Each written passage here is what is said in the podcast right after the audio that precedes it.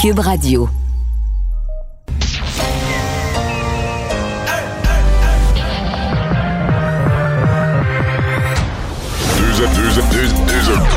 Deux animateurs cohérents, deux visions différentes. Une seule émission, pas comme les autres. Mario Dumont et Vincent Dessureau. Cube, Cube Radio. Bonjour euh, et bienvenue à Cube Radio. Bonjour Vincent. Salut Mario. Alors, euh, début d'émission, là, où on est en conférence de presse, euh, on est à regarder ce qui s'est dit dans la conférence de presse de M. Legault. conférence de presse, dans le fond, qui, qui commence avec l'annulation de, de, sa tournée des régions. Donc, on, pas on dramatise, mais disons, on, met une sorte de gravité là, sur le moment de la, du début de la quatrième vague. Ouais, il faut rappeler que euh, François Legault annule pas sa tournée des régions, disant que c'est trop dangereux, mais pour se libérer du temps, parce qu'on dit là, il y a une quatrième vague, faut, euh, je dois passer plus de temps à gérer la crise sanitaire. Parce Alors, il était vraiment en région. Là. Il était à Chibougamau, il est passé par la BTB. Il s'en allait aux îles de la Madeleine, se promenait encore beaucoup. Donc là, ça s'est arrêté pour se concentrer sur euh, la, la, la, la situation de la pandémie. Et là, on attendait ce point de presse-là avec beaucoup d'attention. D'ailleurs, beaucoup d'éléments intéressants qui sont sortis de tout ça. C'est d'ailleurs toujours en cours, mais en gros, euh, François Legault commence en disant que la situation est inquiétante parce qu'on est en augmentation, un peu moins que l'Europe et les États-Unis. Alors ça, euh, bon, euh, fait ses calculs. Les États-Unis, si tu regardes les États où c'est vraiment en explosion, c'est les États dont on disait il y a un mois, et c'est incroyable comment ils n'ont pas un bon taux de vaccination. C'est eux qui, un mois, deux mois plus tard, sont dans la chenoute. Ben, juste à dire, la Floride, je regardais les derniers chiffres qui sont sortis tantôt, là, de, dans les soins intensifs, dans les hôpitaux de la Floride, c'est maintenant 3550 personnes hospitalisées aux soins intensifs avec la COVID. Euh, c'est presque 6 patients sur 10 aux soins intensifs. Et là, on est sur le point de, de écoute, d'attendre. On voit qu'on fait du délestage. Je vois le nombre de lits des fois qui se libèrent. Je pensais que c'était notre modèle pour nous, le Québec. Ben on avait des gens qui nous disait que c'était le modèle à suivre, la Floride. On nous, citait ça comme exemple. C'est ça qu'il faut faire. Regardez en Floride, eux autres. Là. Nous, on a, eux, ont 22 millions de population. Nous, on est en bas de 11, là, mais on a 27 personnes aux soins intensifs. Ils sont à 3550. Je veux dire, il y a quelque chose qui n'a pas fonctionné là, dans la façon de gérer de, le modèle à suivre. Ben, ça dépend. C'est le modèle à suivre si tu veux juste euh, des libertés puis que les gens meurent. Là. Euh, mais en ce moment, le système est sur le point de craquer. Donc, euh, François Legault dit, avec les réunions là, euh, de l'INSPQ, la santé publique, le gouvernement, tout le monde s'entend. Il y a une augmentation qui s'en vient au niveau des hospitalisations, ce qu'on n'a pas vu encore dans les chiffres. La situation donc est inquiétante. Un matin, matin c'était plus 6 quand même. Oui, tout à fait. c'est pas, je rien. On est en bas de 100 personnes à l'hôpital, donc on, capote pas pantoute, mais c'est tout à coup, le nombre de cas a monté, puis comme les autres fois, deux semaines plus tard, oups, le nombre d'hospitalisations commence tranquillement à remonter lui aussi. Et là, il y a un retour à l'école dans deux dans l'école dans deux semaines. Alors, on voit ces chiffres-là monter.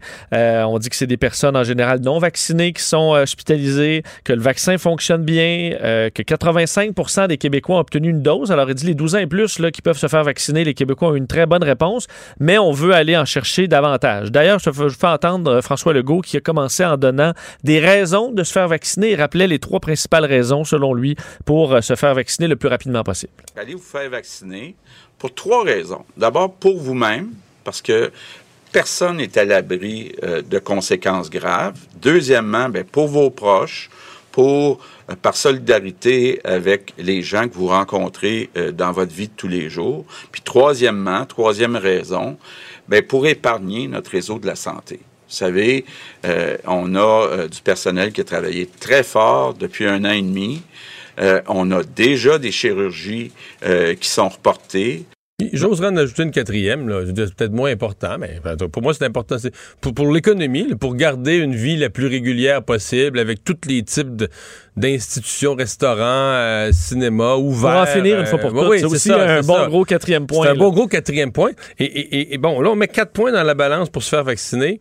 Et, je suis obligé de dire, malheureusement, là, pour les gens qui sont, qui sont anti-vaccins, sincèrement à ce point-ci, puis j'étais là-dedans beaucoup dans mon émission ce matin, LCN, des raisons de ne pas se faire vacciner, là, il y en a plus beaucoup. Je comprends qu'il y a des, sans méchanceté, des, caprices, des raisons personnelles. moi, c'est ci, moi, c'est ça, moi, j'ai jamais fait ci.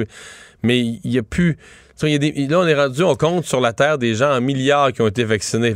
les gens qui, utilisent l'expression être un cobaye, là. Ouais, on l'est plus. Il n'y a plus de cobaye. Il n'y a plus de cobaye, là. Et euh, Des milliards ont été vaccinés. Tout a bien été. Les statistiques sur, dans, sur tous les continents démontrent le, chez les gens vaccinés la baisse incroyable de de désinfection. C'est pas 100% Il y a des gens qui l'attrapent quand même, mais la baisse est considérable. La baisse est encore plus considérable pour les hospitalisations parce que ceux qui, malencontreusement, l'attrapent quand même, la grande majorité sont, sont pas malades, donc ça ne pas à l'hôpital. Puis là, je parle même pas des décès. Donc, il y a plus beaucoup de raisons. sais, les grosses raisons. De... Bon, il semble qu'il y a la peur de l'aiguille qu'on sous-estime. Pour des gens, c'est bien important la peur de l'aiguille pour certains, c'est aussi un certain entêtement. C'est que tu as dit à tout le monde que tu serais pas. Ça, c'est un. Je pense mais tu peux facteur. Le faire, pas dire à personne aussi, là. Fais-toi vacciner ah. cachette. Ben oui, mais, ça arrive aux États-Unis, dans plusieurs États du Midwest. On dit qu'il y a des gens qui arrivaient dans les pharmacies euh, costumés pas costumés en poulet, mais juste euh, le look changé pour pas que les voisins, qui sont tous des anti-vaccins, sachent qu'ils se sont fait vacciner. Ou peut-être parce que eux ont dit à leurs voisins pendant 42 heures un plaidoyer anti-vaccin, puis ils veulent pas montrer que là, ben, après avoir regardé ça, ils se rendent bien compte que le vaccin est efficace, puis ont changé d'idée, mais tu veux pas t'humilier comme si c'était, comme si c'était une humiliation que de changer d'idée, là. C'est vrai, il y a peut-être ça aussi. Euh, et la question du masque qui est arrivée rapidement sur euh, la rentrée scolaire qui approche. Le masque sera donc obligatoire. A entente avec la santé publique, l'NSPQ, là, les classes cégep, université, finalement, ce sera le masque en classe. Euh, pour le primaire... le masque tout le temps. Tout le temps. Incluant dans les cours en classe. Tout le temps en classe. Et au primaire secondaire, on avait dit, bon, c'est encore... Euh, on, va pouvoir retirer le masque, mais ça pourrait changer. On dit, si la santé publique recommande qu'on mette le masque dans les classes, cette recommandation-là pourrait changer. Euh, et le point majeur qui est attendu aujourd'hui, c'est concernant la vaccination obligatoire du personnel de la santé. On dit que c'est quand même 90 là, des employés dans réseau de la santé qui sont vaccinés. Ça, c'est important de le souligner parce qu'au début, on avait parlé, ça avait parti lentement, des taux de 55-60% puis ça avait choqué. Il y a des, gens dans la population qui ça avait choqué, mais c'est plus ça du tout. Là. On est quand même à 90% Donc, il reste un 10% qui est problématique, mais on, on n'est on est plus, on est plus à 40% de non-vaccinés. Non, mais on dit que ce 10 %-là représente un risque réel. C'est les mots utilisés par François Legault. Euh, de sorte qu'on rendra la vaccination obligatoire seulement pour le personnel de la santé. Donc, il faut dire que ça ne touche pas euh, les fonctionnaires euh, du gouvernement. Ou, pas les enseignants pas non les plus. Enseignants on avait posé la question. Ouais. Uniquement le personnel de la santé. Ceux qui travaillent avec des personnes vulnérables pendant au moins 15 minutes par jour. Euh, donc, quelqu'un qui livre euh, quelque chose dans un CHSLD, il ne se fait pas vacciner, mais quelqu'un qui s'occupe d'un patient pendant au moins 15 minutes par jour devra se faire vacciner. Ce qu'on peut appeler le personnel soignant, soignant au, sens large. Les ceux qui font de l'entretien aussi euh, dans un hôpital, je, comprends aussi qu'ils seront touchés. et là où M. Legault a dit bon, quelque chose d'intéressant, ce sera pas... C'est plus complexe et plus... ça a amené plus de réflexion l'obligation de la vaccination que le passeport vaccinal, parce que selon lui, on passe un peu à une autre étape, euh, de sorte que l'opposition reviendra dans le débat. Je vous le fais entendre là-dessus. Contrairement au passeport vaccinal, euh, on touche à deux choses en rendant la vaccination obligatoire pour le personnel de la santé. On touche à l'intégrité physique. Donc, on vient dire à des gens, c'est pas volontaire, là, vous êtes obligé euh, d'être vacciné. Puis on touche aussi au droit du travail. Parce qu'on vient dire à des gens, si vous n'êtes pas vacciné, vous ne pouvez pas travailler. Donc, c'est pas banal. Tout à fait raison. Alors que le passeport vaccinal, c'est des activités qui sont pas obligatoires, plus des loisirs, un restaurant ou autre. On dit si tu veux aller là où il va y avoir bien du monde, ben il faut que tu te fasses vacciner. Moi, je suis d'accord que c'est pas la même affaire. C'est le droit de travailler là. Es-tu d'accord aussi que c'est le temps de ramener euh, des, des, membres d'opposition, que la commission parlementaire, c'est le temps qu'on rembarque ça sur un sujet aussi sensible? Tout à fait. Tout à fait, tout à fait, euh, provoquant un, débat qui est, à mon avis, euh, utile. Puis il reste après ça euh, la conséquence. D'ailleurs, la question, la période de questions, euh, ça a été difficile, un peu flou. Qu'est-ce que tu fais avec quelqu'un pour qui c'est un nom définitif là, à la vaccination. Euh, est-ce que tu vas congédier du personnel de la santé dans la pénurie de personnel qu'on a présentement? Qu'est-ce que tu fais? Oui, ça, la réponse est effectivement un peu floue. Il faut dire qu'il y aura un petit délai. Les employés pourront avoir leur première, dose d'ici le 1er septembre et la deuxième dose d'ici le 1er octobre. Alors, on dit un délai, c'est 14 jours le 1er septembre. C'est ça. Prenez votre rendez-vous là, allez-y dès que vous pouvez. Euh, mais donc, sur la question des conséquences, il arrive quoi là, à un employé qui ne veut pas se faire vacciner dans le réseau de la santé? Est-ce qu'il peut utiliser des tests puis aller quand même, selon la réponse de François Legault, il n'y a pas de passe-droit. Vous faites vacciner, sinon vous ne travaillez pas. Je vous le fais entendre. Ben, écoutez, c'est une des choses qu'on veut euh, discuter euh, avec euh, la population, avec les oppositions. On va se donner un certain délai, mais on ne peut pas se permettre de garder du personnel en contact avec des patients euh, s'ils sont pas euh, vaccinés. Bon, euh, ils pourront pas travailler. Maintenant, est-ce qu'ils seront payés? Est-ce qu'ils sont payés en partie? C'est des choses qu'il faut euh, regarder et discuter. Non, mais on va pas les laisser chez eux rien faire, les payer. Ben là, les, autres vont, les autres vont travailler aux soins intensifs la nuit à soigner des patients. Mais j'ai là- fait le saut, mais est-ce que c'est peut-être impossible de faire autrement avec les droits du travail, de dire si tu refuses cette personne-là, ben, tu es obligé de la payer à la maison? Juste parce qu'elle n'est Ben, pas ben, moi, je pense que c'est là que c'est là que la, la commission parlementaire avec les partis d'opposition est intéressante parce que si tu vas chercher tous les partis dans une unanimité, tu donnes beaucoup de force à cette euh, à cette position-là. Et là, après ça, il y a les syndicats. Moi, ce matin, j'ai reçu une représentante syndicale de la PTS qui est dans le secteur de la santé. Bon, euh, visiblement mal à l'aise avec la question, mais en même temps, qui rappelait un point, et ça, c'est un, c'est un fait. Là. Les syndicats ont un devoir, là, le, le- défendre pour un syndicat, défendre un membre qui a payé sa cotisation, c'est pas un. C'est pas un peut-être, c'est un devoir. C'est dans les lois du travail, à moins que, à que le travailleur ait fait ait commis un crime grave. Mais sinon, tu as le devoir de défendre un travailleur. Donc, les travailleurs vont demander à leur syndicat de défendre leurs droits. Alors, comment les syndicats pourraient agir là-dedans? Ils sont quand même les syndicats très pro-vaccination, conscients de l'importance de la vaccination. Mais on est sur du terrain difficile, sur du terrain glissant, il n'y a pas de doute là-dessus. Mais euh, est-ce que, euh, ben, au niveau, euh, je, un extrait de faire passer de ton entrevue justement avec c'est Émilie Charbonneau, qui est justement de l'Alliance des professionnels de la santé, Elle patinait un peu sur cette question-là. Je comprends qu'elle est obligée de défendre ses membres, mais on sentait que c'était pas nécessairement toujours facile. On peut l'entendre. On est complètement pour la vaccination. Tu sais, pour nous, c'est un vecteur essentiel pour sortir de la pandémie puis donner un peu d'air à notre monde dans le réseau de la santé et des services sociaux. Certains membres, de manière personnelle, pour des raisons qui leur appartiennent, que nous, euh, ce n'est pas notre fonction de juger, qui désirent effectivement ne pas se faire vacciner. Nous, notre rôle, ben, c'est de défendre euh, l'intérêt de nos membres selon les lois qui sont en vigueur, Ouais. Bon. Ils vont faire ça. Mais imagines-tu, Mario, euh, que, les, les- des, que des non-vaccinés se retrouvent à la maison payés? La, la, la crise que tu te retrouverais à, créer. Là? J'étais très surpris d'entendre François Legault évoquer cette possibilité-là. Puis là, j'en imagine des gens qui disent Ah, toi, t'étais vacciné. Ah, oh, non, non, non, non, pas vacciné. pas vacciné, moi, j'aime pas ça le vaccin. Payez-moi à la maison. Est-ce que tu pourrais les forcer à des tâches euh, ennuyeuses, là? Ouais. Où tu n'es pas en contact avec les patients, mais, mais les tâches, pas que ce soit des tâches administratives. c'est des tâches la glace euh, dans la municipalité ou. euh, Ouais, non, je sais, c'est pas simple.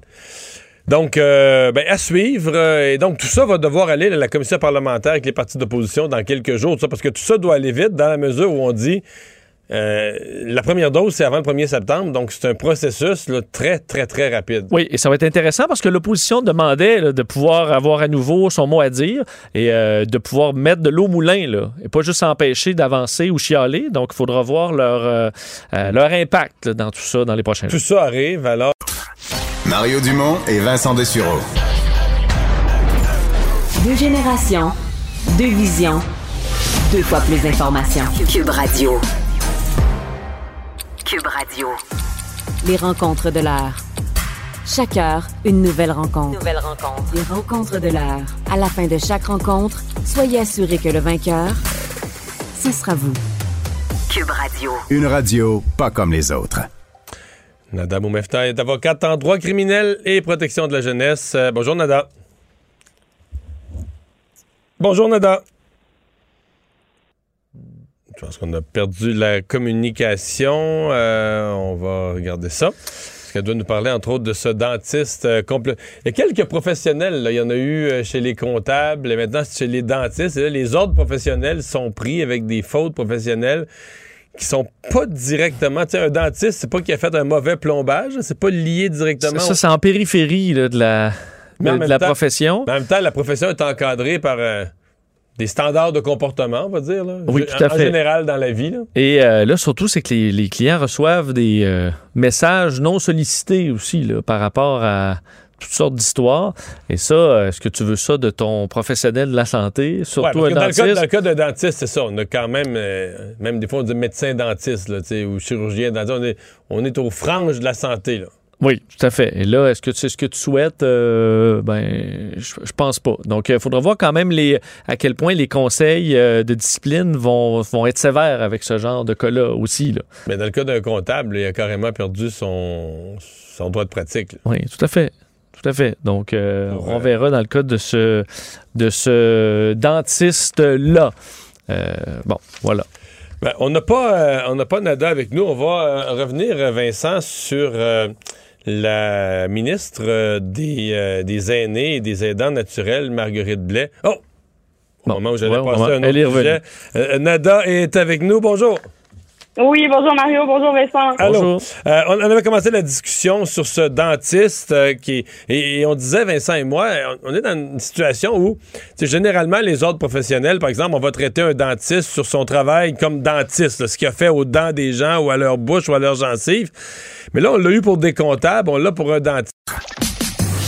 Mario Dumont et Vincent Dessureau. Joignez-vous à la discussion. Appelez ou textez le 187 Cube Radio 1877 827 2346.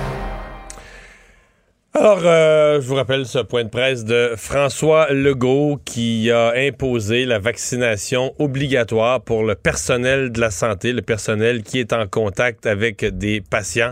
Euh, on va avoir deux entrevues, deux points de vue, médecins et membres du personnel. Commençons avec le docteur Louis Godin, président de la Fédération des médecins omnipraticiens du Québec. Bonjour, docteur Godin.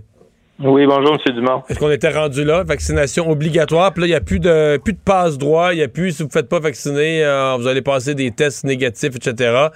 Il n'y a plus de passe-droit. Est-ce qu'on est rendu là? Ah, je pense que malheureusement, oui, on est rendu là. là. On n'a pas le choix. Vous savez, c'est la solution pour se sortir de cette crise-là. Il faut que, on aurait bien aimé que tous les gens se fassent vacciner spontanément, mais dans un secteur comme celui de la santé où on doit protéger les patients qui sont souvent les plus vulnérables, notamment en CHSLD, mais même aussi dans nos autres lieux de soins. Euh, il faut que les gens se fassent vacciner. Euh, on l'a dit, on l'a répété à multiples reprises et comme je vous disais, on, on est rendu là. Dans votre cours à vous, là, les, ouais, dans votre cours à vous, les médecins, est-ce que c'est un problème? Est-ce qu'il y a encore un taux de médecins euh, significatif qui est non vacciné? Ben, écoutez, moi, je vous dirais, j'ai pas de statistiques officielles là-dessus parce que ce n'est pas une donnée que l'on possède, mais des échos que l'on a de nos membres sur le terrain, c'est probablement quelques cas isolés qui ne seraient pas vaccinés. La très, très grande majorité des médecins le sont. Euh, on, sait que c'est la solution pour se sortir de cette pandémie-là. Plus il y aura de gens vaccinés, ben plus on va se rapprocher d'un retour à la vie normale. On est au début d'une quatrième vague. C'est notre seule arme efficace que l'on a face à cette pandémie-là. Donc, euh, il faut qu'on adhère à ça. Puis, euh, je pense qu'on l'a répété à plusieurs fois, comme je vous le mentionnais depuis les derniers mois, où la vaccination est disponible. Il faut faire quelque chose. Donc, euh, nous, euh, on est à l'aise avec cette mesure-là. Puis, Ouais. je- nos quelques médecins réc- récalcitrants, mais j'espère qu'ils vont se convaincre d'aller se faire vacciner. Je vois pas les raisons pour lesquelles. Vous savez, médicalement, les raisons pour ne pas se faire il y en a plus, là. En fait, au début, les gens pouvaient dire à la limite, euh, ah, ben c'est relativement marge, nouveau, c'est relativement nouveau, mais là, il y en a, il y a des, il y a une couple de milliards de personnes vaccinées sur Terre. On n'est plus des cobayes, là. Sur le plan médical, là, je veux dire, je ne vois pas vraiment de conditions qui t'empêchent d'être vacciné. Puis c'est- pour protéger les patients, c'est pour te protéger, c'est pour protéger ta famille. Je ne vois pas de raison valable là, pour ne pas euh, adhérer à la vaccination. Donc, euh, vous comprenez qu'on on- on est à l'aise avec ça. Je comprends. Il faut quand même, le gouvernement, vous êtes à l'aise avec le principe, il fallait quand même que le gouvernement trace la ligne, comme on dit, passe la Eh ligne à quelque part. Là, on dit ce sont les gens qui ont minimalement le 15 minutes par jour de contact avec des patients. Euh, donc, c'est pas, par exemple, au fédéral, on parle de tous les fonctionnaires. Dans le cas du Québec, c'est vraiment le personnel de la santé qui est en contact là, quelques minutes par jour avec des patients. Euh, je, je lis les commentaires sur les réseaux sociaux. Il y a des gens qui trouvent bon, que c'est une privation de liberté, que le droit au travail, c'est fondamental. On pouvait pas faire ça. D'autres disent, ben pourquoi on niaise? Pourquoi on fait pas vacciner tout le monde, tout le personnel de la santé, même le personnel administratif? Vous pensez quoi? Est-ce que la, est-ce que la ligne passe Ben, au bon endroit?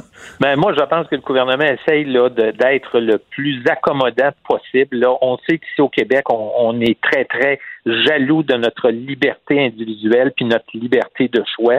Donc, il essaie de la protéger, mais en même temps, il doit protéger aussi collectivement. Là. Euh, on a vécu 16-18 mois excessivement difficiles. On a des gens qui en sont morts. On a hypothéqué notre système de santé. On a mis beaucoup de, de pression sur les gens qui y travaillent. Faut, faut faire quelque chose. Il faut aller au bout de l'exercice. Et je le répète, la vaccination, c'est notre arme principale, pour ne pas dire la seule je veux dire que l'on a réellement pour combattre cette pandémie-là. Donc, oui, je pense que le gouvernement fait les bons choix à l'intérieur de ça. Euh, il met des, il met des balises en sachant qu'il touche vraiment les gens qui sont en contact avec les patients, les gens qu'on peut, veut protéger.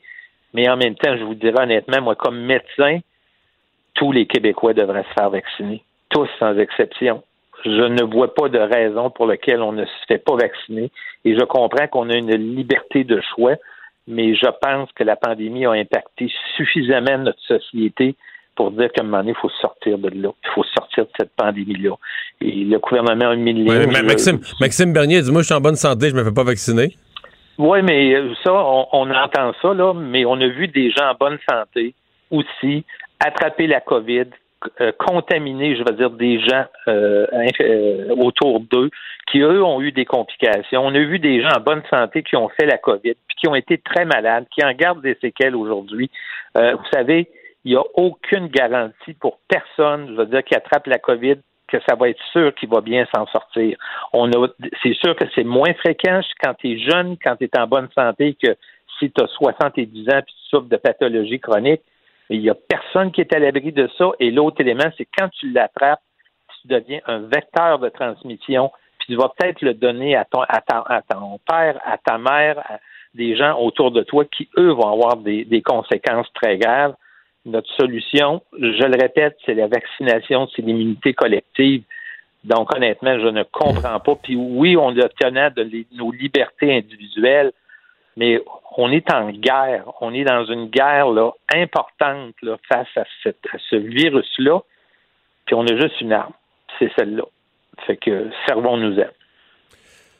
Je vais vous entendre sur un, autre sujet parce que je vous ai avec moi, parce que hier, le journal nous rapportait qu'il y a un de vos médecins de famille, un de vos membres, qui, est allé chercher un revenu record du jamais vu, 1,6 million de facturations euh, dans une année. Est-ce que c'est déraisonnable ou c'est juste quelqu'un qui a travaillé euh, énormément? on, fait un peu le lien avec la télémédecine aussi, qui permet de, de, faire plus de, rendez-vous.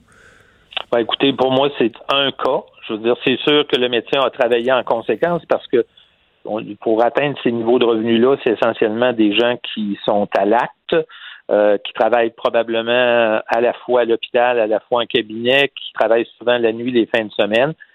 C'est un individu. Je veux dire, je pense que qu'est-ce qu'il faut retenir, c'est quel est le revenu moyen des médecins au Québec, le nombre d'heures cliniques qui travaillent. Le revenu moyen des médecins, c'est aux alentours de 290 000 Il y a des dépenses reliées à ça, environ 30-35 travaille en moyenne 45 heures semaine clinique. Je veux dire, c'est ça qui est la rémunération moyenne. On a un cas.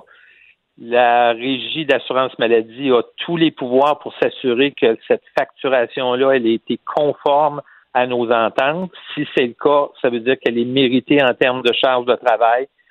Si la facturation n'avait pas été adéquate, ben la régie d'assurance maladie a tous les recours pour agir à ce moment-là. Donc, euh, pour nous, c'est un cas isolé. Moi, je regarde beaucoup plus la rémunération moyenne des 9000 médecins. Mais ouais, mais ça, a quand même soulevé, je, comprends bien ce que vous dites là, euh, mais en même temps, ça a quand même soulevé la question, est-ce que par la télémédecine, il y a des gens qui, avec des consultations en ligne, ont fait de la, consultation en rafale, à un rythme effréné? moi, moi, je vous dirais, on les a, là, ces données-là, puis il n'y a, pas, a pas eu vraiment... Non de, de, de situations comme ça, là, je vais dire, que l'on a vécu. Puis je vous le répète, ce cas particulier-là, là, je sais pas c'est qui, puis j'ai pas regardé le profil de pratique et je ne le regarderai pas. Mais quand je regarde les statistiques que l'on a collectivement, notamment sur l'utilisation de la téléconsultation, euh, il y a même des médecins qui nous ont dit la téléconsultation, ça prend plus de temps que la consultation présentielle. Donc, on a eu tous les éventails. Puis, on n'a pas de profil de, téléconsultation où les gens en auraient fait à outrance des, nombres de téléconsultations faramineux dans la même journée. Puis, si c'était le cas, la régie d'assurance maladie a le, pouvoir d'aller valider ça, puis s'assurer, je veux dire, que ça répondait aux exigences de notre entente à l'intérieur de ça. Mais on n'a pas d'indication en ce sens-là actuellement, M. Dumont. Merci beaucoup d'avoir été là. Merci, au revoir. Le docteur Louis Godin, président de la Fédération des médecins omnipraticiens. Et du docteur Godin, on va tout de suite euh, au président de la Fédération de la santé et des services sociaux, euh, donc côté euh, CSN, côté syndical, Jeff Begley. Bonjour. Bonjour, M. Dumont. vaccination obligatoire du côté des médecins, on semble ouvert. Est-ce que vous partagez cet appui à l'idée? Ben, euh, je pense qu'à partir du moment où le gouvernement a décidé d'aller de l'avant, pour nous, les préoccupations qui restent, c'est euh, y a-t-il des exceptions et comment, c'est quoi les critères, puis comment on va euh, agir avec ces exceptions-là? Par exemple, il y a une ou deux de la population pour qui c'est contre-indiqué de se faire vacciner. Donc, ça, ça nous préoccupe. Euh, puis comme il n'y avait pas beaucoup de détails aujourd'hui, euh, nous avons hâte de, s'asseoir puis regarder pour ces exceptions-là. Euh, puis l'autre chose aussi, évidemment, avec la vaccination, tout le monde a l'impression que c'est quelque chose de magique, ça règle le problème, mais c'est une étape hyper importante de se faire vacciner. Mais ça s'est dit, euh, il faudra pas lâcher d'autres choses comme les équipements de protection individuelle puis euh, les tests non plus. Là. Mhm. Mais vous, vous me parlez des bon des cas, le 1 ou le 2% de gens qui médicalement pourraient obtenir une contre-indication à la vaccination. C'est vrai que ça existe, c'est quand même assez rare. Je me demande même si c'est 1 ou 2, mais en tout cas, mettons. Mais euh, il y, a plus que ça de vos membres qui sont pas vaccinés. Euh, il y a des gens qui sont... Ouais, c'est ça. Il y a des gens qui ont cru aux théories de complot ou autres. Qu'est-ce qu'on fait avec ces gens-là? Puis je veux pas vous mettre dans l'embarras. Je sais que votre syndicat, globalement, a encouragé la vaccination. Je sais que c'est pas votre position. Mais vous faites quoi? Puis comme syndicat, vous êtes pris avec une obligation de défendre vos membres, même une obligation légale dans le code du travail de défendre vos membres. Mais des membres qui sont dans une position difficilement défendable en termes de gestion de la santé, qu'est-ce que vous allez faire? Ben, bien sûr. Euh, euh, euh, d'ailleurs, au, mois de mars, le gouvernement a passé un arrêté ministériel pour dire qu'il faut la vaccination, sinon des tests, puis tout le monde a dit il y a du monde qui va résister, mais le monde n'a pas résisté. Ça n'a pas provoqué beaucoup de problèmes. D'ailleurs, nous sommes en train de faire un sondage auprès de notre monde, puis la vaste majorité euh, sans euh, euh, vacciner, bien sûr. D'ailleurs, parmi ces personnes-là, la vaste majorité qui sont vaccinées, ils souhaitent que tout le monde se, se fasse vacciner. Mais de là, une obligation, il y a, il y a du monde, même s'ils ont eu les deux doses, qui disent peut-être pas un pas auquel il faudrait y aller, là. Euh, mais on va le prendre cas par cas euh, s'il y a des situations. Puis c'est là où l'importance de vraiment parler les exceptions, c'est quoi? Les critères. Puis à partir de là, euh, comment on va l'appliquer ces critères-là, puis c'est quoi les, les, les mesures qu'on va mettre en place pour ces personnes-là qui peuvent faire partie des exceptions? Hmm. Et on va être partie de la discussion. Monsieur Legault, dans la conférence de presse, c'était resté flou. Et là, je le vois sur les réseaux sociaux. Là, ma collègue Claudie Côté, qui, couvre la politique à Québec, vient de dire que le gouvernement a précisé que la sanction, ils vont en discuter la semaine prochaine en commission parlementaire avec les partis d'opposition. Donc, c'est pas final comme décision, mais la sanction, ce serait euh, un sans solde. La personne qui, euh, la personne qui veut pas se faire vacciner, qui travaille dans un dans un poste qui est en contact avec les patients, serait renvoyée chez elle sans solde. Ça vous dit quoi ça? Ben, moi, je, je, je prends toujours l'exception qui est évidente pour tout le monde.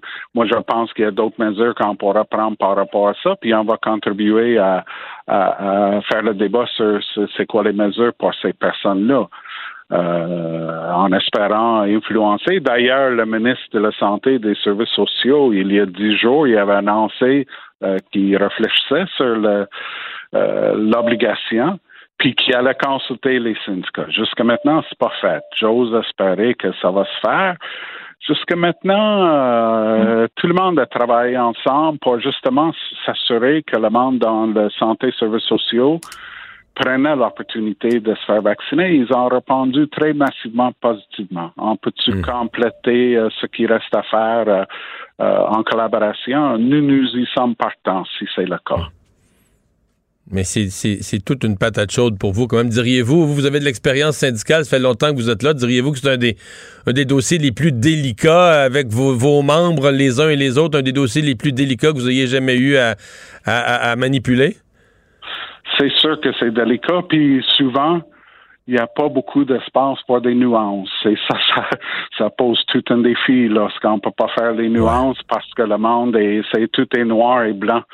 Mais il y a quelques situations qui sont plutôt grises, puis c'est, c'est, c'est des, ces discussions-là qu'il faudra faire. Là. Mais euh, l'objectif, que le maximum de personnes pour qu'on mette cette pandémie en arrière de nous autres, on partage à 100 000 à l'heure. Le moyen, euh, c'est- là où euh, euh, c'est c'est plus difficile. Puis euh, oui, c'est clair qu'on a du monde qui vont dire, hey, le- les droits individuels, etc. Mais euh, voilà, c'est assez compliqué parce que les droits individuels d'une personne ne pas se faire vacciner, mais qui euh, qui, qui propage à d'autres, euh, c'est ça aussi, là, ça, fait partie du débat. Ça affecte les droits du patient aussi. Jeff Begley, merci d'avoir été là. Ça me fait plaisir. Au revoir. Bonne journée. Le remède à la désinformation. Mario Dumont et Vincent Dessureau. Cube Radio. Il y a 24 minutes dans une journée. Tout savoir en 24 minutes. Et voilà, Mario Dumont avec Vincent Dessureau pour vous résumer la journée, les dernières heures. Oui, en 24 minutes. Euh, Vincent, en commençant par la conférence de presse de François Legault, euh, où on savait qu'on aurait des nouvelles sur la vaccination obligatoire. Oui, et on les recommence, ces points de presse hebdomadaires qui auront lieu donc à chaque semaine euh, pour faire un suivi sur cette quatrième vague. Et le point de presse d'aujourd'hui était attendu parce qu'on voulait avoir des informations sur ce, cette idée qui circulait déjà de vaccination obligatoire du personnel de la santé. François Legault a commencé d'un en donnant euh, la situation était inquiétante au Québec, euh, voyant une montée des cas. On était plus au bon, euh, plus de 300 cas aujourd'hui. Une montée pas aussi vertigineuse qu'en Europe ou aux États-Unis, mais inquiétante somme toute. 85% des Québécois sont vaccinés au moins une dose de 12 ans et plus. Ça, c'est bon, mais il en manque avec le variant Delta, plus contagieux, avec plus de chances d'être hospitalisé. Alors, demandez aux gens là, de faire un blitz de vaccins pour être vaccinés le plus possible avant la rentrée, période évidemment où euh, ben, il y aura de la contamination qui va être augmentée. Euh, donc, dans les informations apprises aujourd'hui, masque obligatoire au cégep et à l'université. Après discussion avec la santé publique, Masque on juge obligatoire tout le temps. tout le temps. Donc, ça inclut en classe pour euh, les, études supérieures. Pour le primaire au secondaire, on avait déjà annoncé qu'il n'y allait pas avoir de masque dans les classes. Ça, ça tient, mais c'est chambranlant. Euh, on sent que la santé publique, s'il y a des recommandations qui changent, c'est pas impossible qu'on impose le masque à nouveau dans les classes au primaire. Ouais. Je me demande si on devrait pas quand même, en tout cas, je sais que peut-être tu vas dire je complique les affaires. Moi, j'ai pensé qu'il y a des grands étudiants de cégep et d'université qui allaient être déçus de ça. Est-ce qu'on pourrait pas, à la limite, mettre, je sais que l'école c'est obligatoire, mais une espèce de passeport vaccinal ou dire, ben, regardez, si dans une classe, là, on est capable de faire la preuve, mettons, que mettons dans des plus petits groupes au cégep à l'université, là, sont 20 étudiants en médecine ou en. Disent, nous, on est tous, les 20, là, on fait la preuve, là, on est les 20 vaccinés, là. Mais pendant le cours, on va enlever le masque. Tu sais, donner des, des bénéfices, des petits gains de liberté, des espoirs. C'est vrai. C'est sûr que là, en disant ça, je suis conscient que tu arrives dans un autre groupe d'étudiants en Il génie. y en a un. Dans, un, un étudiant d'étudiants en génie, sont 25, puis il y en a 24 de vaccinés, puis l'autre, il veut pas pantoute.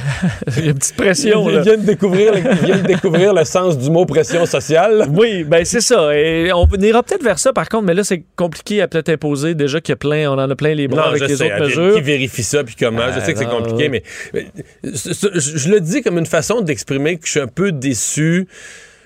Bon, puis je sais que c'est en même temps, c'est le- les, plus faiblement vaccinés, les 18-29 ans, ceux qui sont dans l'âge d'être à l'université, c'est le plus faible taux de vaccination que les autres groupes d'âge. Mais quand même, c'est que tu dis pour le, pour le 75% qui vont être vaccinés, ils arrivent, puis bon, On a encore le. Mais là, je, peux, je pense, il à, je pense à- je pense à mes enfants à moi. là, Oui, eux, ils payent pour l'autre 25. Là. Ouais, ouais, on a le masque d'en face encore. tu- Un cours de trois heures à écouter un prof qui est plus ou moins le fun, puis en plus, t'as un masque d'en face. T'as raison. Donc, euh, c'est la mauvaise nouvelle du jour. Primaire, secondaire, donc, à suivre.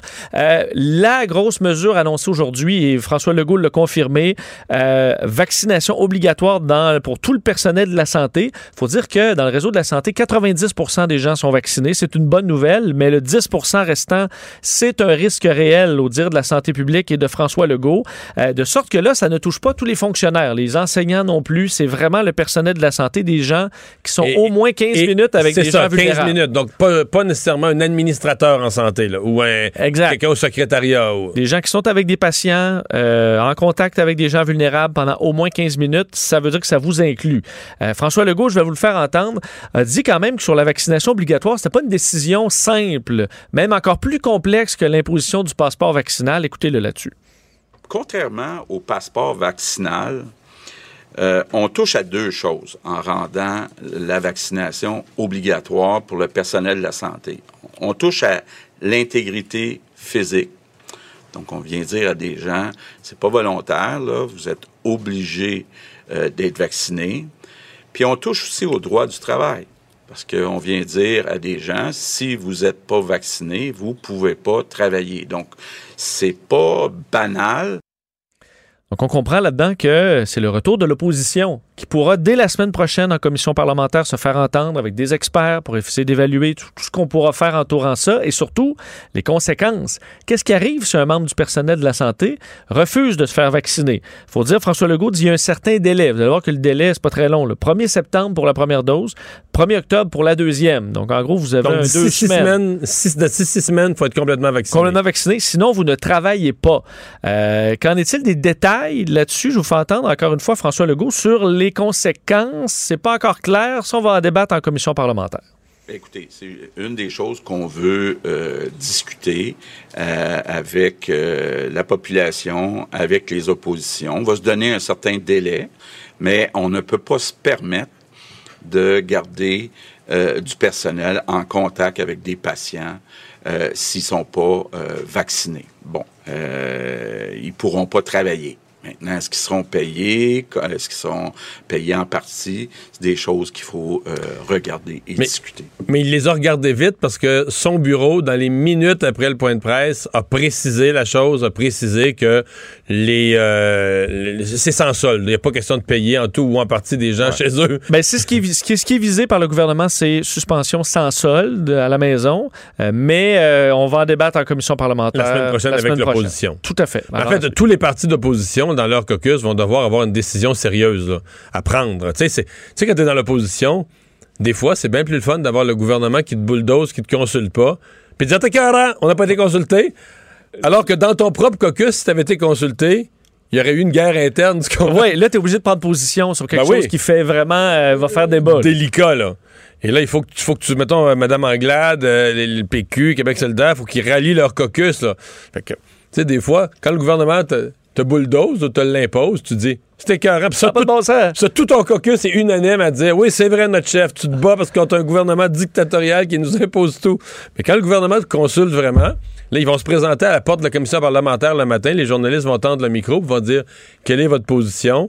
Euh, oui, vaccination obligatoire. Est-ce qu'on met sans solde les gens qui refusent? Euh, euh, tu sais. Oui, et là, on, ils peuvent pas dire qu'ils ne voulaient pas être impliqués, là. Ils l'ont sont clairement demandé, effectivement. D'ailleurs, sur le bilan de la COVID aujourd'hui, ben, vous dire que le François Legault euh, a annoncé ce matin qu'il annulait sa tournée des régions. Lui qui était allé dans la région de Québec, au Saguenay-Lac-Saint-Jean, dans le Nord, en Abitibi, devait se rendre dans plusieurs autres régions, dont les îles de la Madeleine. Tout ça s'est annulé euh, parce que euh, la COVID l'impose. On doit libérer du temps au premier ministre pour pouvoir gérer la crise. Aujourd'hui, 323 nouveaux cas. Euh, vous donnez la référence. La semaine passée, mardi, c'était 188. Donc, c'est une augmentation quand même importante. Euh, pas de nouveaux décès, mais six personnes hospitalisées de plus euh, et euh, stables aux soins intensifs. Alors, rien de trop critique, mais une hausse quand même assez constante au fil des semaines, depuis quelques semaines, dans les hospitalisations. Et il y a une ministre du gouvernement qui doit prendre une, euh, une petite pause, là, rien, de, rien de trop dramatique. Non, mais il faut dire, Marguerite Blais se sentait un peu mal d'annoncer cette, euh, cette pause forcée pour raison de santé, disant qu'elle se sentait même un peu coupable et qu'elle avait mal dormi, euh, disant nous avons tant à faire. Alors, euh, bon, on parle d'ennui de santé. Son bureau, son attaché de presse parle d'un ennui relié à sa jambe.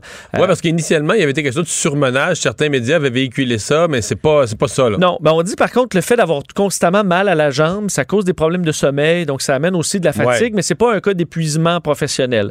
Euh, je vous fais entendre d'ailleurs un extrait de François Legault qui ce matin, euh, bon, revenait sur ce dossier-là, et un court extrait de Mme Blais qui elle-même a dit qu'elle allait Oui, parce qu'elle elle a fait aujourd'hui un, un dernier point de presse, une annonce de maison des aînés. Là, elle a fait un dernier point de presse. C'est assez rare, généralement, quand tu annonces ton, ton départ. Ton départ tu- mais là, il restait un événement, elle. Oui, et parler des différents dossiers qu'elle aura à travailler rapidement et elle nous a assuré qu'elle allait revenir euh, bientôt. On peut les écouter.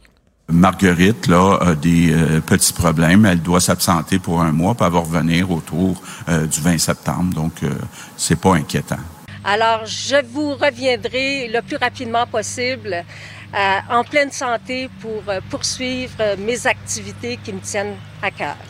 Mais un mois, là, c'est rien pour. Tu sais, on met un ministre en. Tout à fait. Ben, qui- c'est- qui surveille les dossiers C'est temporairement. Christian Dubé qui s'occupe de ça et il y en a quand même déjà beaucoup sur Oui. la pile, mais il, bon, il y, a- il y a des gens pour l'aider.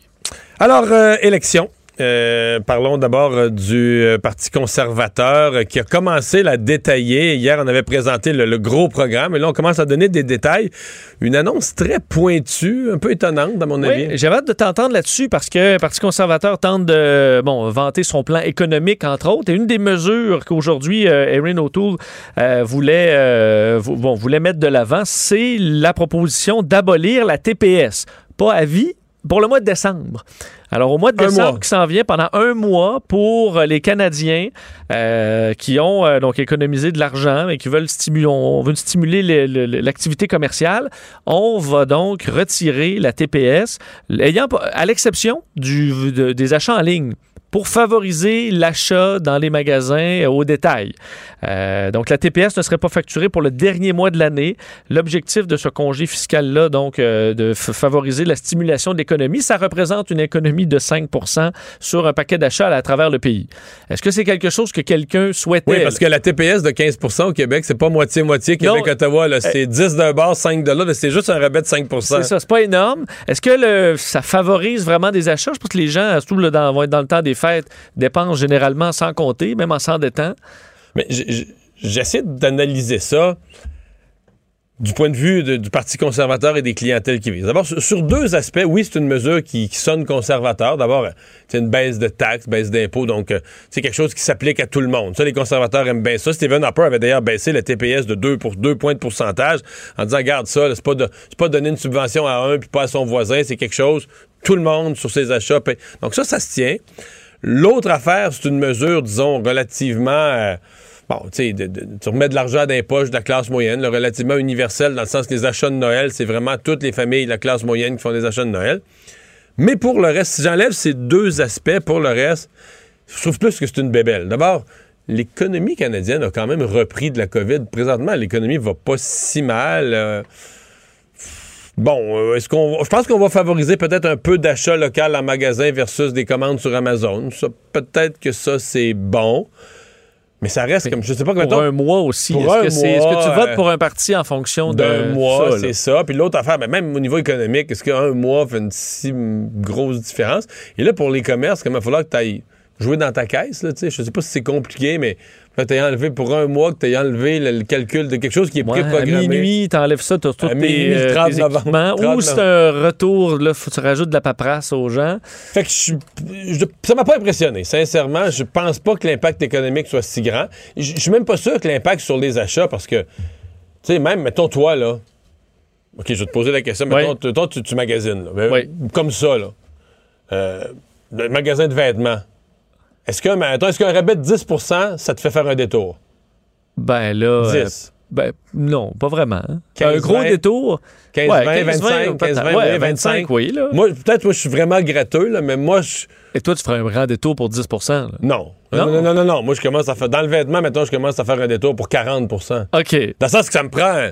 Oui, oui. Pour moi, là, 5 c'est c'est très marginal. C'est sûr que si je, mettons que je m'achète une voiture, par exemple, là, peut-être, là, là, ça fait, là, ça fait une différence. Ça favorise les riches.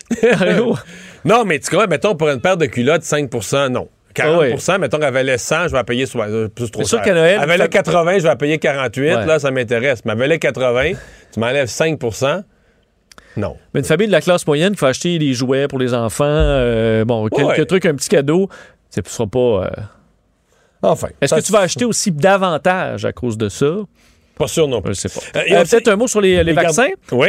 Euh, parce qu'Erin O'Toole est questionné ce matin par notre collègue Philippe Vincent Foisy, à savoir euh, là, la position d'Erin O'Toole sur la vaccination obligatoire. Tenez à rappeler que lui est contre euh, l'obligation, plutôt euh, comme objectif d'éduquer et d'encourager. Je vous le fais entendre. J'ai une position claire. Les vaccins sont très importants. Le va- les vaccins sont euh, sécuritaires et efficaces et j'encourage tous les Canadiens, tous les Québécois de se faire vacciner.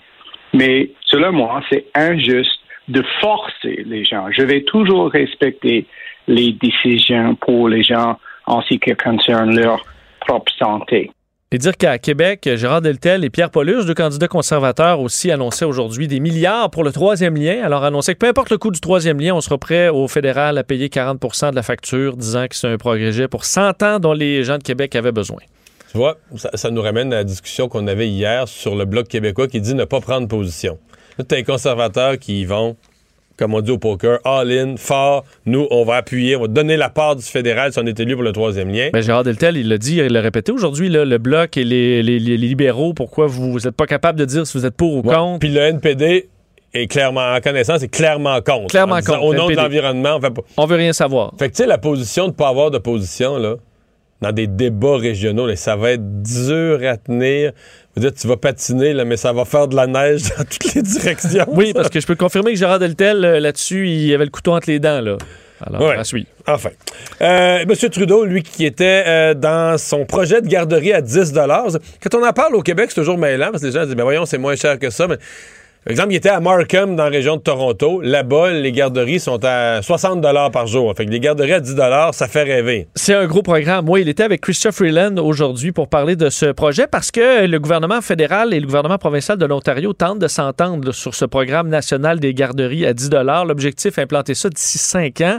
Euh, le problème, c'est que plusieurs demandent déjà de l'aide maintenant. ce que euh, Justin Trudeau s'est engagé à donner pour euh, couper, entre autres, dans les coûts immédiats dans l'année à venir pour les parents. L'objectif aussi de débloquer des places en garderie un peu partout à travers le Canada, incluant le Québec. Euh, Justin Trudeau l'a répété aujourd'hui. Et euh, on- il en a profité pour attaquer le plan Erin O'Toole, qui est tout simplement euh, de- d'offrir des crédits d'impôt remboursables, disant que ça, c'est la technique des conservateurs, là, de couper dans les programmes et que ça, ça ne créera pas de place en garderie. Alors, euh, on les en est là. conservateurs, eux, sont, vendent vraiment le caractère immédiat de l'effet de leurs mesures. C'est-à-dire que construire des garderies, ça peut prendre des années. Crédit d'impôt, c'est plus immédiat. Là les conservateurs vont avoir des réponses à donner, c'est pour nous. C'est pour le Québec. Parce qu'au Québec, là, comme ça ne s'applique pas, parce qu'on a déjà des CPA, c'est nous, on est déjà euh, là-dedans depuis, depuis 25 ans, M. Trudeau, ben, les ministres de M. Trudeau ont signé une entente avec le gouvernement du Québec qui a plu énormément à François Legault. Écoute, 6 milliards qui transfèrent à Québec sans condition ben, pour développer des garderies à notre façon. Alors là, avec le crédit d'impôt de Renault Tool, com- comment ça vient intervenir pour les Québécois? Ça, c'est encore, euh, encore flou. Là. À mon avis, M. O'Toole va devoir préparer une réponse à ça euh, pour le Québec. Du côté du Bloc québécois, on était euh, des messages sur les aînés. Oui, en attaquant Justin Trudeau, entre autres sur son chèque, là, son chèque de 500 dollars juste au début de la campagne. Ben, qui est rentré aujourd'hui pour certains, il va rentrer cette nuit peut-être pour d'autres, ceux qui ont le dépôt direct, mais on est vraiment dedans. là. Oui, la première semaine de, la campagne, et François Blanchet dit même, hasard. ben, il dit même Maurice Duplessis n'aurait pas imaginé mieux ou plus vulgaire. Alors on voit qu'il a attaqué ça là-dessus, demandant entre autres que les 65 à 75 ans ne soient pas exclus de l'aide, parce que présentement c'est les 75 ans et plus. Ce que le, le bloc propose, c'est plutôt une hausse euh, de 10% des prestations à long terme pour pouvoir aider les aînés, parce que là le bloc dit c'est deux classes d'aînés, les 65-75 et les 75 ans et plus. Fait que les 75 ans et plus vont voter libéral, puis les 74 Vont voter bloc. bloc. Les autobus vont se séparer de chemin. oui, c'est ça. Euh, et euh, le NPD en terminant. Oui, euh, rappelez que Jack Metzing, de son côté, ben, euh, promettait de subventionner d'abord les compagnies locales plutôt que les multinationales, entre autres dans le monde de la. Bon, ceux qui ont fait des équipements nécessaires là, pour les mesures sanitaires, disons qu'on s'est fait prendre de cours, évidemment, pendant la pandémie, que c'est un système brisé. Par contre, quand est venu le temps de dire un peu comment il ferait ça, euh, où irait l'argent, ben, il n'a pas donné de chiffres, il a plutôt dit que c'était une volonté. Euh, Alors, euh, C'est souvent le cas de monsieur très sympathique, euh, chaleureux, on le sent à l'aise dans cette campagne-ci. Les grands principes sont bons. Mais, Mais- parfois, dans le détail des mesures, c'est plus, euh, c'est plus complexe. Euh, bon, euh, en Afghanistan, là, on a des talibans et ce qu'on remarque, que c'est une campagne de séduction des médias, de la communauté internationale, les talibans qui veulent nous dire ça va bien aller. Oui, et on ne fera plus les choses comme avant. L'objectif, évi- évidemment, pour les talibans, c'est de se- de- d'être reconnu euh, à l'international comme un gouvernement légitime. là. Alors, on veut se faire rassurant en disant que le voile intégral, la burqa, ne sera pas obligatoire, que d'autres façons d'utiliser d'autres types de hijab, sans toutefois les, les identifier. On se souvient que lorsqu'ils étaient au pouvoir entre 96 et euh, 2001, euh, c'était la burqa complète, là, avec la grille carrément devant. Mais là, on dit non, on reviendra pas avec ça. Les jeunes filles qui, normalement, ne pouvaient pas aller à l'école après 12 ans pourront aller à l'école. D'ailleurs, ils disent que dans certaines villes déjà conquises, les écoles demeurent ouvertes. Euh, évidemment, la communauté internationale est extrêmement sceptique de ce changement de ton des talibans qui pourrait bien changer, rappelant que les exécutions, les lapidations pour adultère, euh, le coupage de mains pour les voleurs... ça, ils disent que c'est chose- non- c'est la, c'est la charia. C'est non négociable, c'est la charia. Tout à fait. Donc, on s'entend que ça, euh, ça, ça risque pas de changer. Euh, Justin Trudeau pressé sur euh, la question est-ce qu'on va reconnaître ou pas un gouvernement de talibans? Euh, Ben ça, il a été clair aujourd'hui sur le fait qu'il n'allait pas reconnaître un gouvernement dirigé par les talibans. Je vous le fais entendre. Nous n'avons aucun plan de reconnaître les talibans comme gouvernement d'Afghanistan. On les a pas reconnus, le Canada les a pas reconnus il y a 20 ans quand ils étaient au pouvoir en Afghanistan. Euh, ils ont pris le pouvoir par la force d'un gouvernement dûment élu et sont reconnus pour être un organisme terroriste. C'est la seule position qu'on pouvait prendre parce qu'hier soir, le ministre Marc Garneau avait laissé la porte entrouverte, pas pour le moment. Bon, on va voir. Peut-être que c'était pas à lui de prendre la position, c'était au premier ministre, mais donc euh, c'est c'est clarifié. C'est la seule position qu'on pouvait euh, prendre. Euh, en terminant sur l'Afghanistan, il y a une- encore une photo là, qui fait le, le tour du monde. Euh, qui passe toujours le même message. C'est l'ardeur avec laquelle des Afghans veulent quitter leur pays. Oui, cette photo à l'intérieur d'un Boeing C-17, l'avion militaire américain. Comme on avait vu, le ceux qui s'étaient accrochés sur l'appareil, c'est le même type d'appareil, pas le même vol. Un vol qui avait eu lieu un peu précédemment. 640 Afghans empaquetés dans cet avion-là. Euh, La mission, d'ailleurs, n'était pas de ramener tout ce monde-là, mais il semble que lorsqu'on est fermé l'appareil, les gens se sont rués et on a accepté d'en entrer le plus possible pour pouvoir évacuer le plus d'Afghans possible à l'extérieur du pays.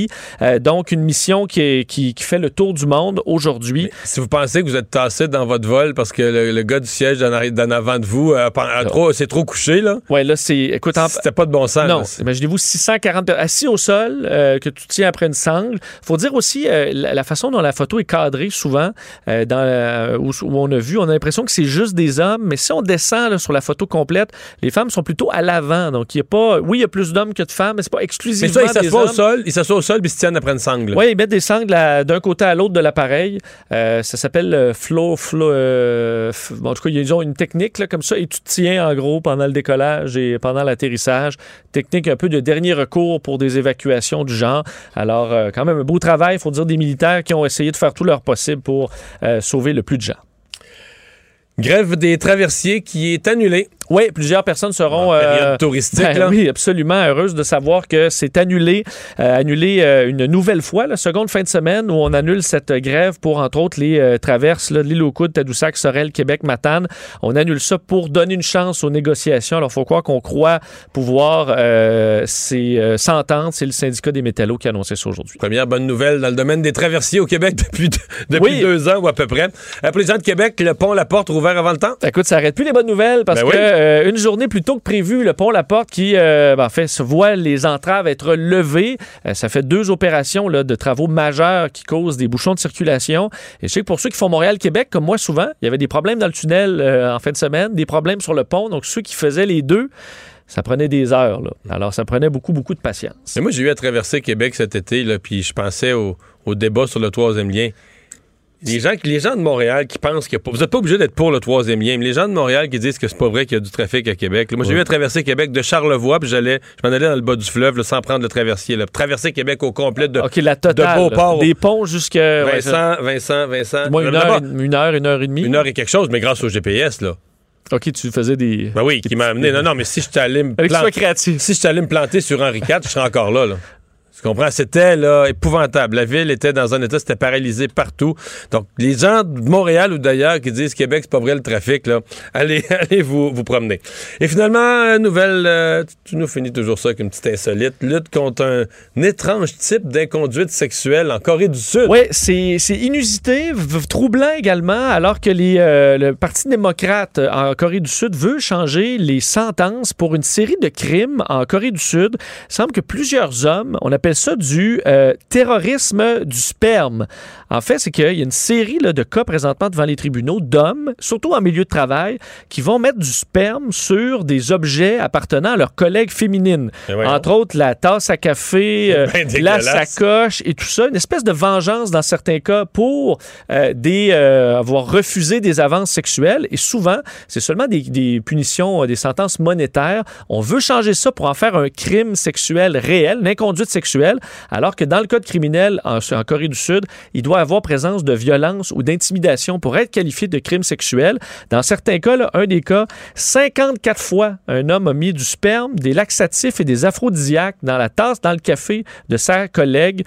Euh, tout ça en vengeance pour des, euh, avances sexuelles euh, qui avaient été repoussées par la femme. Il semble que ça se multiplie dans certains milieux de travail. Donc, on appelle ça, écoute, ça a un terme, le terrorisme du sperme en Corée du Sud. Et là, on veut serrer la vis et euh, augmenter les peines qui sont beaucoup trop clémentes aux yeux euh, du, euh, du Parti démocrate. Merci, Vincent. Cube, Cube Radio. Mario Dumont. C'est pas compliqué. Peu importe ce que vous voulez savoir, il a la réponse. Mario Dumont. La référence par excellence. Cube Radio. Les rencontres de l'heure. Emmanuel Latraverse et Mario Dumont. La rencontre, la traverse, Dumont. Pour la rencontre euh, La Traverse du Mont, on rejoint Emmanuel Latraverse. Bonjour Emmanuel. Bonjour. Ah, bonjour Mario. Et on commence par évidemment ce point de presse aujourd'hui très attendu de M. Legault, M. Dubé, euh, qui est euh, M. Arruda, concernant bon, la situation sanitaire au Québec où on comprend que c'est inquiétant au dire de François Legault. Est-ce qu'Emmanuel euh, François Legault a réussi à justifier la grande annonce d'aujourd'hui qui est euh, la vaccination obligatoire chez le personnel de la santé? Euh, ben moi, je pense que oui. Je sais qu'il y a des doutes là-dessus, mais c'est euh, une idée que le gouvernement euh, déjà laisse flotter depuis dix jours au moins, alors que les cas ne cessent d'augmenter. Euh, et ce qu'on voit, re- regardez les chiffres en ce moment de la santé publique au Québec. Dans les nouveaux cas, il y a 16% là, dans la journée des nouveaux cas qui sont des gens qui ont eu deux doses. Là. Il y a 25% des hospitalisations, c'est des gens qui ont eu deux doses. Qu'est-ce que ça nous dit, ça?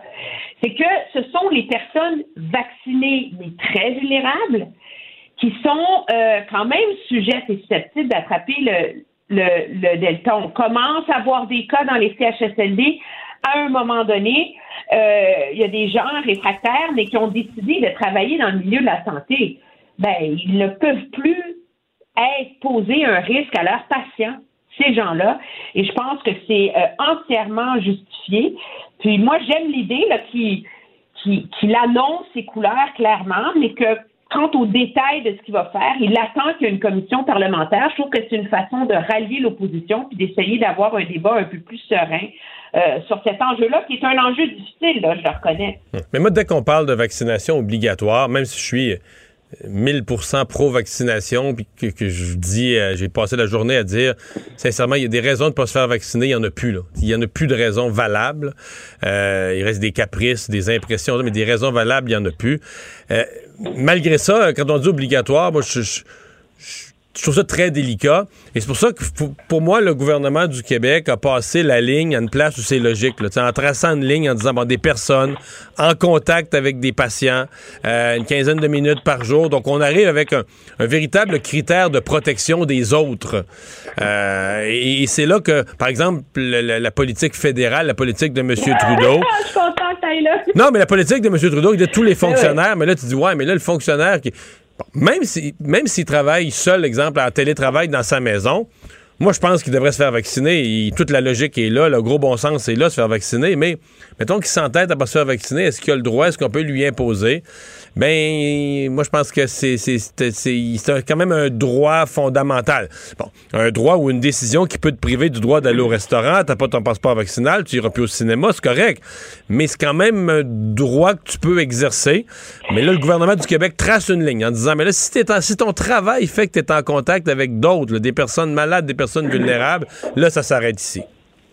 Oui, mais parce que je pense qu'il faut, il faut, euh, on, va, on va revenir à la ligne entre le passeport vaccinal puis le, le la vaccination obligatoire, mais il faut pas oublier que, tu sais, dans leur serment, les médecins ont quand même une phrase qui dit c'est do no harm, ne faites pas de mal.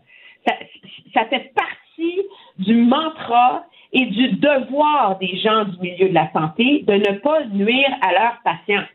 Quelqu'un qui soignent des personnes âgées ou des personnes dans le service d'oncologie ou des enfants malades qui sont pas vaccinés pose un risque majeur à la hmm. santé de ces patients. Alors, je pense que c'est un contexte très précis dans lequel tu peux justifier d'enfreindre des droits et des libertés fondamentaux comme le droit au travail, le droit à l'intégrité physique, à décider de, des soins que tu reçois qui, euh, qui sont bafoués. On s'entend, si tu imposes la vaccination obligatoire, mais tu vois, en présentant ça comme ça, en y allant très prudemment, M.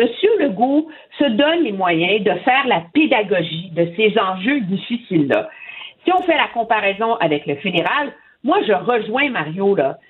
Tu moi, je suis pour la vaccination. Tout le monde le sait. Le passeport vaccinal, amenez-en. Veux-tu bien m'expliquer en quoi est-ce qu'un fonctionnaire assis dans son, dans son bureau en train de, de faire la documentation puis faire son travail, qui rentre pas au travail demain matin, euh, devrait être obligé d'être vacciné. Et pourquoi dans une société où tu juges qu'on ne peut pas obliger un serveur à être vacciné, tu vas forcer un fonctionnaire à l'être? Euh, je veux dire, c'est, et c'est là, je pense, c'est comme si M. Legault a toujours dit qu'il n'allait pas se mêler de la campagne fédérale, ou moins, ou le moins possible, mais là, il l'a fait sans même s'en mêler aujourd'hui. Mais je, te relance, ouais, mais. Regardez, la vaccination obligatoire, les amis, là, ça se traite de manière responsable. Mais je te relance là-dessus. Est-ce qu'il n'aurait pas aussi, parce que je voyais des, tantôt, euh, elle, ajoute, la question a été soulevée, est-ce que le fait de suspendre sa tournée des régions, c'est pas aussi une jambette à Justin Trudeau, très, très subtile, mais en disant, garde, c'est pas le temps pour un leader de faire des tournées de région, puis de politique, puis tout ça. Je me concentre sur la gestion de la COVID, alors que l'autre a déclenché une élection il y a deux jours. Mais non, c'est évident. mais moi, je, moi, je, je pense pas là, que, en tout cas, je, je, lui donne le bénéfice du doute. Je pense pas que M. Legault et ses stratèges se sont dit ah, je vais annuler ma tournée des régions juste pour euh, faire paraître euh, euh, Justin Trudeau comme un opportuniste. Il est premier ministre du Québec. Il y a une inquiétude majeure. Il y a un problème qui va se poser dans les écoles.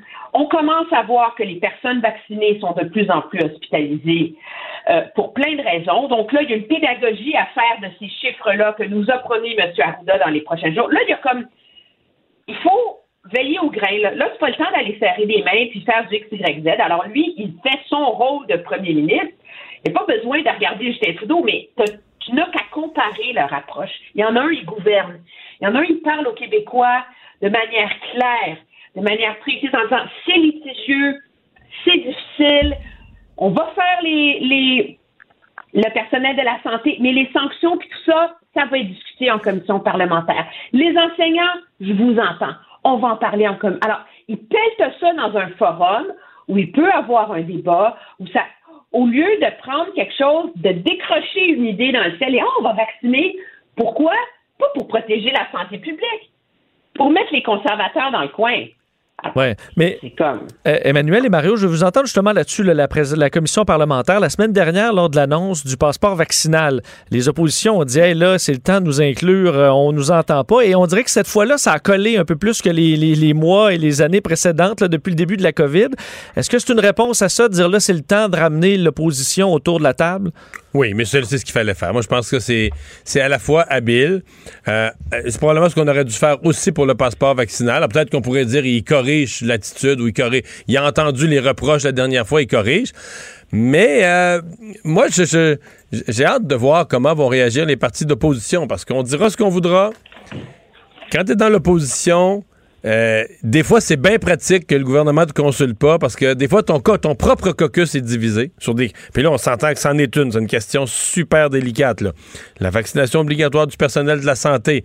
Est-ce que tu mets sans sol, exemple, pour un parti très pro-syndical comme Québec solidaire, est-ce que tu mets sans solde les personnes qui refusent de se faire vacciner, etc.? quand le gouvernement te consulte, ce que ça veut dire, c'est que tu vas te présenter comme parti. Tu vas avoir une coupe de porte-parole qui va arriver à la commission parlementaire le matin, là, le matin de la commission parlementaire, et qui vont devoir dire, dire aux journalistes, ben nous, on se présente ici aujourd'hui, et voici notre position. Mais là, il faut que tu en aies une. Hmm. faut que tu en aies une approuvée par ton caucus. faut pas que ton caucus soit arraché les cheveux et entre-déchiré là-dessus.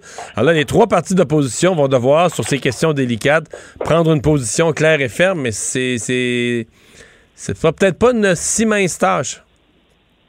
Non, mais c'est habile. Justement, c'est une façon, moi, je vois là-dedans pour M. Legault, de gagner, de forcer la main de l'opposition à prendre une position responsable. Parce qu'en même temps, entre toi et moi, c'est difficile pour un député d'opposition de dire, ben moi, je suis contre, puis euh, tant pis, euh, la femme qui est morte à Sherbrooke euh, pendant ses traitements de cancer parce qu'elle a été infectée par, par, par une soignante, ben c'est la vie en temps de COVID, tu sais. Alors, ça devient, moi je pense que c'est une manœuvre très intéressante parce que elle force euh, l'opposition à agir de manière responsable, justement parce que c'est un enjeu qui est tellement existentiel à notre lutte contre la COVID, qui est celui des soignants et de nos anges gardiens, et c'est la première ligne. Je pense que là où le débat va se corser, c'est sur la vaccination obligatoire des enseignants. Puis il y a un débat à avoir là-dessus, là.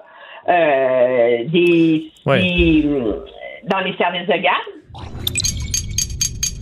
Cube Radio.